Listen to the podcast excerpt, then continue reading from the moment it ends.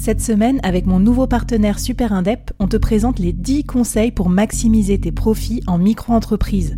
Des conseils pour maximiser tes gains, mais surtout éviter les boulettes administratives. Autant te dire que ça m'aurait plu d'avoir quelqu'un qui me donne ces conseils-là quand je me suis lancée. Je te mets le lien vers ces 10 conseils pépites et un petit cadeau qu'on te réserve avec Super Indep en description de cet épisode.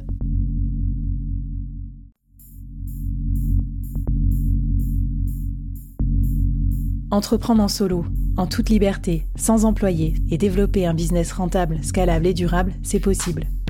Je suis Flavie Prévost, ex-dirigeante devenue solopreneur et créatrice du premier incubateur de solopreneurs en France. Avec ce podcast, j'ai voulu créer le board que j'aurais aimé avoir à mes côtés quand je me suis lancée en solo. Un board composé des meilleurs experts, disponible chaque semaine gratuitement à mon micro pour te donner des super conseils et te mettre au défi. L'épisode va commencer je te préviens, ça va vite. Alors n'oublie pas de t'abonner à la newsletter pour recevoir les bonus.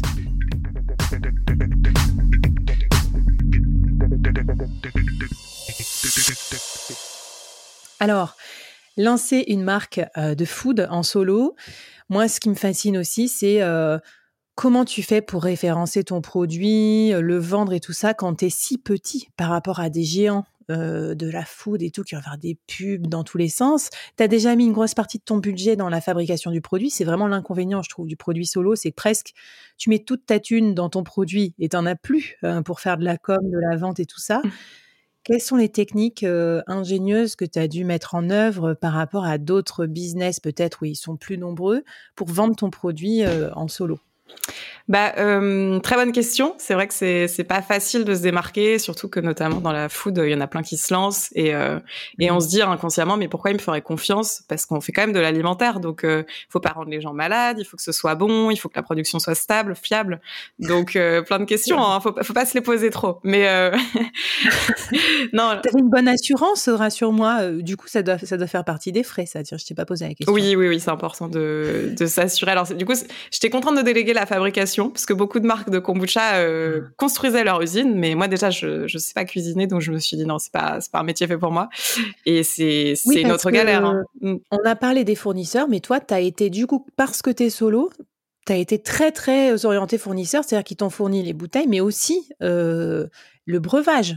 Hein, donc, tu as, créé la recette et, as, et par contre, c'est délégué. C'est pas toi qui as Exactement. des fabrication. Ben, En fait, euh, ouais, c'est super important de préciser aussi ça. Exactement. Moi, c'était euh, c'était pas inné, hein, parce que toutes les marques de kombucha, il y en avait une trentaine à l'époque, euh, avaient, en fait, c'était le storytelling. Ils avaient commencé dans leur cuisine, et puis parce qu'on peut en faire chez soi du kombucha, et puis ils avaient investi dans leur usine. Mais on parle de d'argent qui qui est bloqué. Mais alors, quand on lance une usine, en termes d'argent et de temps, infernal.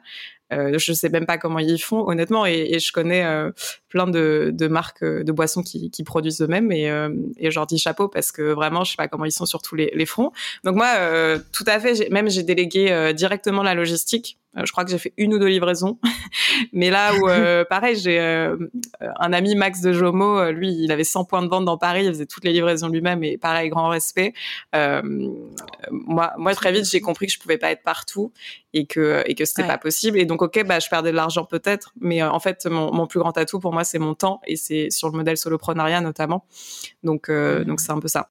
Hyper intéressant. Donc, on voit que tu as tout de suite beaucoup délégué plusieurs parties, peut-être pour se concentrer concentrer justement sur cette partie lancement commercialisation qui souvent fait défaut aux marques. Exactement. Qui sont trop focus sur leurs produits et qui ne pensent pas assez à le vendre ou pas assez au bon prix et tout ça. Alors, euh, là-dessus, comment comment t'as géré le petit poussé euh, versus euh, toute cette euh, cet engouement aussi ouais de création de food? Parce que j'en vois beaucoup moi dans les incubateurs où mmh. je suis coach et tout ça, tout le monde veut créer sa marque bio de trucs, donc il y a pas mal de concurrence j'ai l'impression aussi. Exactement. Alors en vrai ça, ça, a été un gros travail de fond et j'avais un coach pour mon crowdfunding, German de Crowdybox d'ailleurs qui est qui est top et en fait je m'attendais pas pour moi à, à ce que le crowdfunding soit autant de travail en amont. Donc c'est grâce à lui qu'on a fait la landing page, j'en parlais tout à l'heure, mais tester euh, ce qui marchait le mieux. Mais surtout, il m'a dit tout de suite, Laura, il faut collecter des milliers d'emails et, euh, et avoir une, euh, une communauté de pré-lancement et, et, et, les tenir informés et, et préchauffer cette communauté, quoi. Ah, et, euh, et donc du coup, euh, franchement, c'était galère hein, parce que on allait, j'avais une alternante à l'époque sur les groupes Facebook de kombucha. Euh, Hello, est-ce que vous seriez intéressé Enfin voilà, c'est la collecte au mail. C'était en vrai, c'était l'enfer. À la fin, j'en pouvais plus. Je crois qu'on a fini avec 3000 mails peut-être. Donc en vrai, ça paraît pas tant, mais c'est quand même énorme. Et si, si, c'est. ouais. Et, euh, et donc euh, toute cette partie-là en amont du projet euh, qui nous a permis d'avoir des feedbacks, mais surtout bah, d'intéresser les gens et qui a fait que le moment où on a lancé euh, le crowdfunding, on savait déjà qu'il y avait un intérêt, qu'il y avait une traction, que le produit, euh, on avait le bon marketing. Et, euh, et, du coup, quand on a ouvert, ça a tout de suite lancé et ça a lancé assez facilement le crowdfunding. Et alors sur le crowdfunding, moi, pour être très transparente, je pense que j'ai pas fait d'argent, voire j'en ai perdu.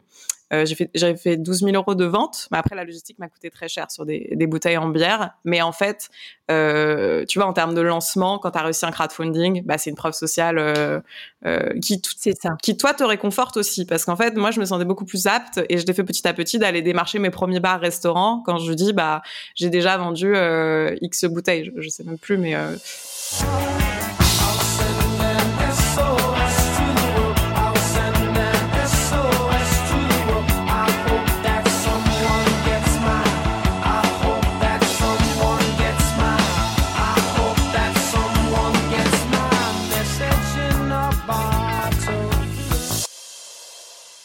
mais ça, on le voit aussi en digital. Hein. C'est comme quand tu fais ta première euh, formation, ta première. C'est le premier domino euh, qui fait tomber le reste. Avant que ça soit l'incubateur solopreneur, euh, j'ai vendu à perte. Hein. Je veux dire, quand j'ai fait des bootcamps, le premier c'était 1000 euros pour trois mois de ouf. Euh, c'est sûr que j'ai perdu de l'argent, mais c'est pas grave. C'était essentiel pour se rassurer et pour euh, montrer une traction aussi, parce que mmh. un euro investi par n'importe quel client, ça vaut plus que toutes les promesses du monde. Ah oui. Donc, euh, donc voilà, trop bien. Donc tu étais déjà en avance quand même sur l'ère des communautés. Euh, donc très important, tu pratiquais aussi donc le build in public, le fait de oui. de raconter en construisant et ça, je comprends pas encore les gens qui font pas ça. Alors arrêtez tout là, arrêtez le board, mettez pause et, et, et, racontez ce que vous faites. Il y a encore des gens, euh, Laura, qui construisent leurs produits digital ou physiques comme ça, quoi, en chambre, euh, sans rien dire, ah, et qui dommage. attendent de le lancer pour en parler. Vous êtes des oufs, ça marche pas comme ça. C'est dommage parce que là, on parle de communauté et de building public, mais moi, j'avais un groupe qui s'appelait Coco Family avec euh, 100 personnes, d'amis proches et de gens qui étaient intéressés par le projet. Et vous n'avez pas euh, conscience de la valeur que ça a pu m'apporter. J'ai eu, euh, j'ai eu mille galères et les gens étaient toujours là pour me soutenir, déjà moralement, et pour me venir en aide. Par exemple, j'ai eu LVMH qui a porté plainte contre mon dépôt de marque pour quelque chose qui avait rien à voir. Euh, bah, j'ai eu des amis d'amis de, qui étaient avocats euh, qui ont pris le temps euh, de m'appeler, de faire le point ensemble. Et donc, enfin, sans parler de voilà, de, enfin, votre cercle proche et, et celui d'après mmh. est une telle euh, richesse aussi. Et, et, ils sont, euh, en fait, on se rend pas compte quand on entreprend à quel point tout le monde a envie de vous aider. Partez du constat que tout le monde a envie de vous aider parce que tout le monde trouve ça vraiment impressionnant. Et, euh, et juste parfois, il faut savoir parler de ses problèmes, demander de l'aide et, et, et, parler de ce qu'on construit. Et juste, ça peut être un message, quelqu'un qui en parle à quelqu'un, mais ça fait l'effet boule de neige. Donc, je suis d'accord avec toi. Euh, in public, ça mm. prend du temps. On a l'impression que c'est une perte de temps, mais pas du tout, pas du tout. Ouais, enfin, ça prend moins de temps que de faire des messages euh, ensuite de lancement et tout ça et de, de vraies pubs. Enfin, tu vois, faut aussi se considérer que c'est un peu imparfait et que c'est la beauté du truc. Et pour revenir sur ton Coco Family, je trouve ça génial parce que figure-toi que moi, mon quatrième pilier de, du solopreneur, quoi, qui scalable et qui est durable surtout pour pas se cramer, c'est la, c'est la communauté, la famille, le, le, mmh. support système en fait. Et j'ai appelé ça dans l'incubateur, j'ai appelé ça euh, solo family. Mmh. C'est-à-dire euh, de qui tu t'entoures. Ouais. Et dedans, il y a plein de gens gratuits, quoi. Enfin, tu vois, tes pères, moi, tous mes potes freelance et solopreneurs que je vois à Paris, à Nantes ou partout avec qui on se fait des cafés hyper précieux. Donc euh, la famille, la vraie, et puis la famille recréée autour des solopreneurs, on vous embrasse parce que euh, sans vous, on serait bien peu de choses et on aurait des gros coups de mou. c'est clair, c'est clair. Bah, moi, je passe une dédicace à, à Kylian Palermo, qui est mon buddy euh, business et on est devenus amis maintenant. Mais on, il parle beaucoup d'écosystème d'ailleurs aussi. Et, et en fait, on s'est rencontrés dans un bootcamp LinkedIn et clairement, on s'appelle tous les lundis matins pour faire le point. Mais ça, ça change tout en fait d'avoir un miroir, de se challenger. Et puis bien sûr, toutes les autres personnes, comme tu dis, moi aussi, j'ai mon père qui, euh, à qui je pose beaucoup de questions au quotidien et plein d'autres gens qui sont là pour nous soutenir. Donc en fait, ça fait une différence énorme aussi sur le soloprenariat. Absolument d'accord. Donc euh, trop bien. Est-ce que tu as un défi à nous lancer justement pour qu'on collecte euh, c'est mail peut-être ou tout ça. qu'est-ce que qu'est-ce que tu nous conseilles de faire pour créer notre début de famille? Bah c'est ça, euh, créer un, un, groupe sur les réseaux, euh, quel qu'il soit, ou une communauté, je pense que c'est bien. Et puis euh, collecter des mails sur les réseaux sociaux. en fait, c'est très facile. En fait, dans ta liste sur LinkedIn, si c'est sur Facebook, aller sur tous les groupes, kombucha, manger sain, imaginable. Vous allez vous prendre des murs, on va vous dire non, ton poste est pas du tout n'a pas du tout sa place ici, mais c'est pas grave. Allez-y, vous trouverez toujours des gens qui vous intéressent et qui seront hyper emballés par ce que vous faites. Donc le plus, c'est la loi des nombres. Hein, le plus vous mettez votre projet en avant, le plus vous avez de chances de trouver des mmh. gens qui vous soutiennent. Donc, euh. Génial. Et eh ben écoute, euh, moi je conseille aussi souvent aux solopreneurs de créer un lead magnet. Donc si vous nous écoutez, kombucha ou pas, créez-vous un petit document comme ça un peu irrésistible pour votre cible euh, qui peuvent échanger, enfin récupérer en échange d'un email. Je dis ça, j'ai mis trois ans à le faire, moi, pour le board. Tu le crois ou pas? J'ai fait un nombre d'épisodes et de machins gratos pendant trois ans. Et après, j'avais toujours pas de lead magnet.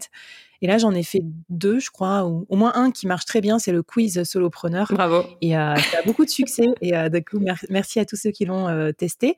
Et du coup, j'ai associé des, des playlists d'épisodes en fonction de ton score pour t'aider selon tes niveaux et pour s'y retrouver aussi dans la jungle de tous les épisodes du board. Et eh ben, écoute, trop bien.